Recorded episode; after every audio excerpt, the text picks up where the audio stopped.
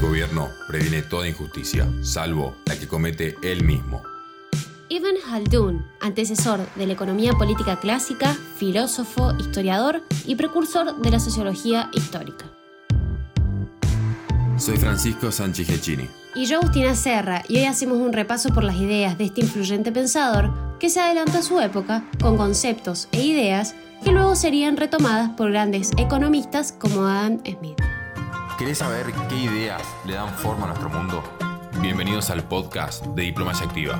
En esta nueva temporada recorreremos a los distintos pensadores y sus análisis. Quédate, escucha y activa, que el mundo nos necesita atentos. Ibn Haldun nació en Túnez en 1332. Estudió el Corán, la ley islámica y ocupó puestos oficiales en el Magreb. Su vida estuvo colmada de experiencias, entre las que podemos nombrar la gran peste que afectó a su país y a su familia, sus funciones políticas y dos encarcelamientos.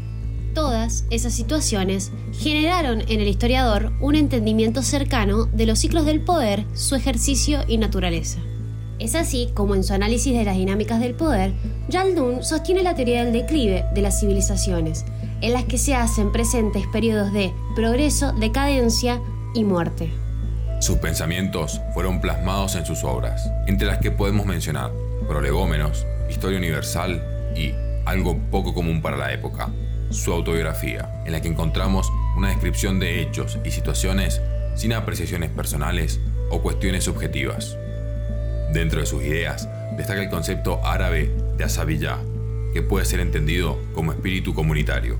Haldum hace referencia a él y sostiene que es la cohesión social la que da lugar a la creación del Estado y la que permite la cooperación de las organizaciones sociales.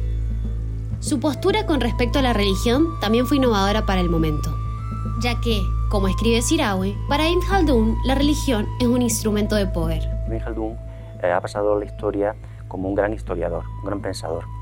Entonces sus ideas se han, se han llevado al campo de la sociología principalmente, hasta catalogarlo como el padre de la sociología, el padre de la, ciencia histórica, y en otras ramas también, como la filosofía se ha estudiado. Otro de los temas abordados por nuestro protagonista es el aumento de impuestos por parte del gobierno.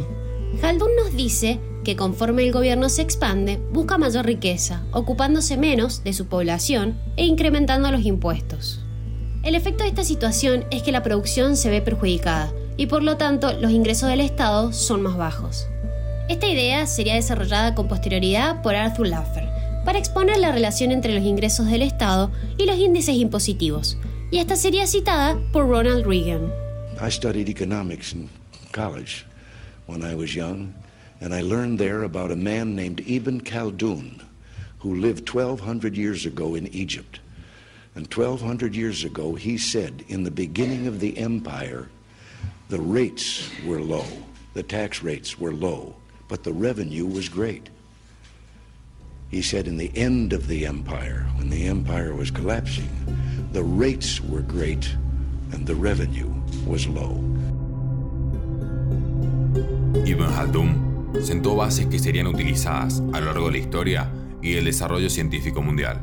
Como vimos a lo largo de este podcast, algunas de sus ideas serían retomadas años después por grandes pensadores como Adam Smith o Laffer.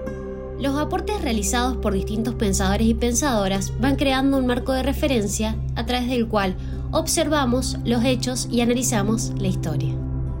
Conocer las ideas del pasado nos permite entender nuestro presente Encontramos en www.diplomaciaactiva.com y también en Instagram, Twitter y YouTube como Diplomacia Activa.